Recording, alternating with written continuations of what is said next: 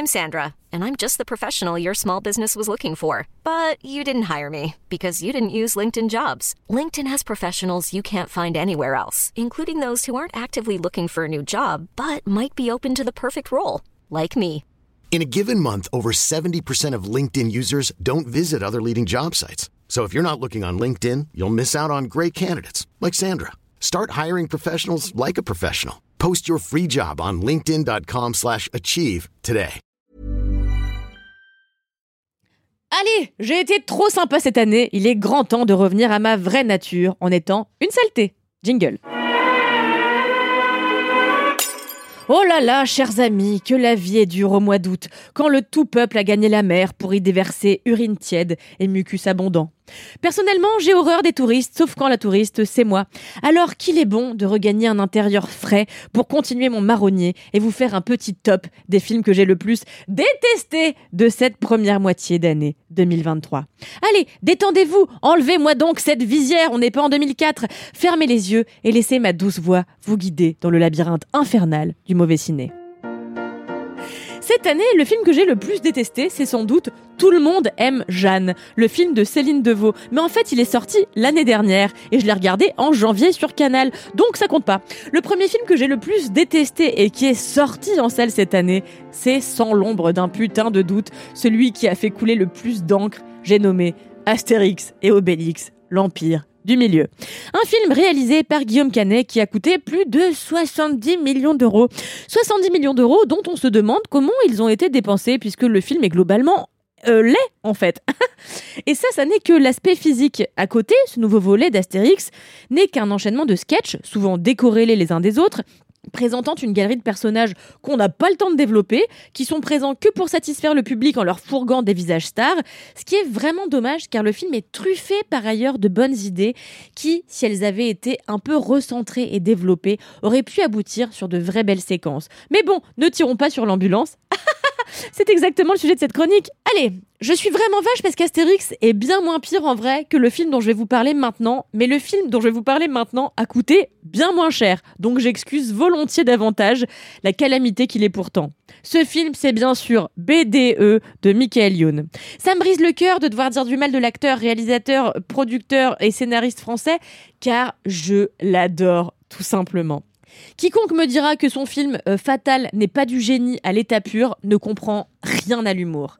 Mais le problème de notre bon Michael Youn, c'est qu'il est très inégal devant la création. Il est capable de nous pondre des trucs de génie, comme son personnage de Fatal Bazooka et son film Fatal, comme il est capable de nous enfumer avec ses horreurs de Vive la France, Divorce Club et donc plus récemment de BDE. BDE, c'est l'histoire de quatre potes un peu losers, comme d'hab, qui partent en week-end ensemble et tombent sur les jeunes de l'école de commerce où ils se sont rencontrés, qui sont en plein week-end BDE. Là, ils vont faire nimp, encore une fois, comme d'habitude.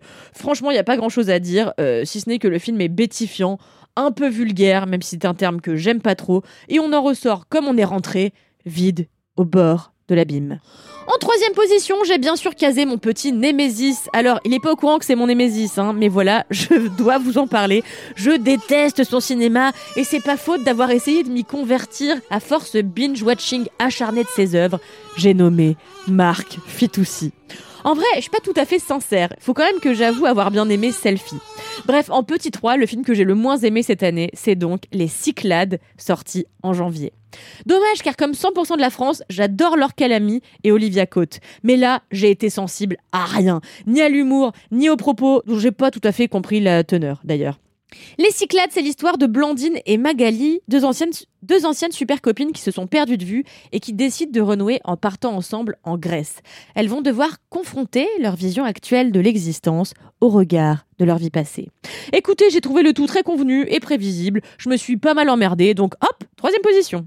En quatrième position arrive Ant-Man et la guêpe Quantumania. Déjà, le titre est trop long, c'est chiant au guichet. Ah, donc voilà, euh, Ant-Man, euh, machin truc, est un énième Marvel sans saveur qui casse la rétine tellement c'est vilain. Tout ce CGI fout un mal de crâne pas possible et franchement le scénario tient sur un mouchoir de poche. Déjà que je suis pas du tout sensible au Marvel, car selon une étrange règle de physique, plus il y a d'action, plus mon cerveau euh, s'emmerde. Mais alors là, je me suis retenue de pas dormir pendant les deux heures que dure ce film, sorte d'incursion des héros de d'habitude, donc Scott, Hope et leur mioche, dans un monde subatomique, déjà je me dégoûte d'avoir dit ça, en guerre, d'où ils doivent sortir. Honnêtement, j'ai rien compris. Euh, ce que j'ai retenu, c'est que j'ai rien retenu. Franchement, deux heures après le film, j'avais déjà oublié le film. En dernière position, ça me tue d'écrire ça parce que c'est l'une de mes sagas préférées. Mais vraiment, cet opus est trop en deçà de mes attentes. C'est Scream 6. Je vous explique. L'année dernière sortait Scream, son numéro, mais qui s'inscrivait dans la continuité des quatre volets précédents, dont seuls les trois premiers sortaient victorieux dans le cœur des fans. Et franchement, ça avait été un renouveau absolument génial, réussi, un retour en fanfare comme on en voit trop peu dans le cinéma de genre, une apothéose filmique qui réussissait le pari de s'inscrire dans son époque de manière judicieuse, sans jamais avoir l'air trop opportuniste à surfer sur les thématiques d'actualité. Un film qui comprenait ses fans, qui savait s'adapter à leurs nouveaux besoins, qui rendait hommage au cinéma de genre américain, le tout en mettant en scène une majorité de personnes racisées. Bref, c'était l'opus quasi parfait dont j'avais même du mal à croire qu'il était si malin et jouissif.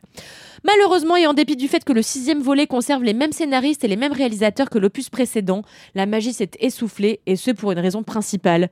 Bah c'est le même film que l'année dernière les gars en fait la différence majeure, c'est que nos héros ont quitté Woodsboro, ville iconique du crime depuis que Ghostface y a sévi une première fois, puis un milliard de fois ensuite, sous les traits d'hommes et de femmes au motif toujours plus con à chaque fois.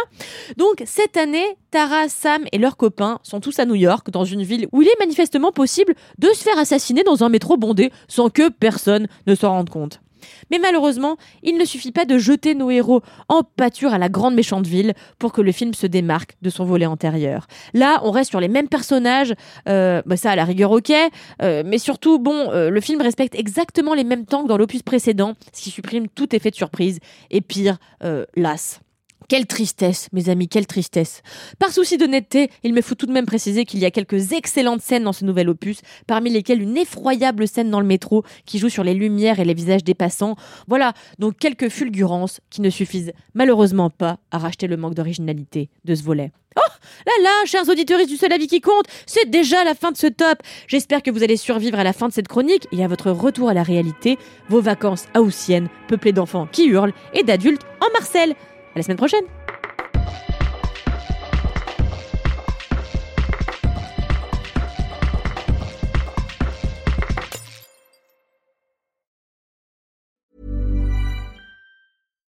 When you make decisions for your company, you look for the no-brainers. And if you have a lot of mailing to do, stamps.com is the ultimate no-brainer. It streamlines your processes to make your business more efficient, which makes you less busy.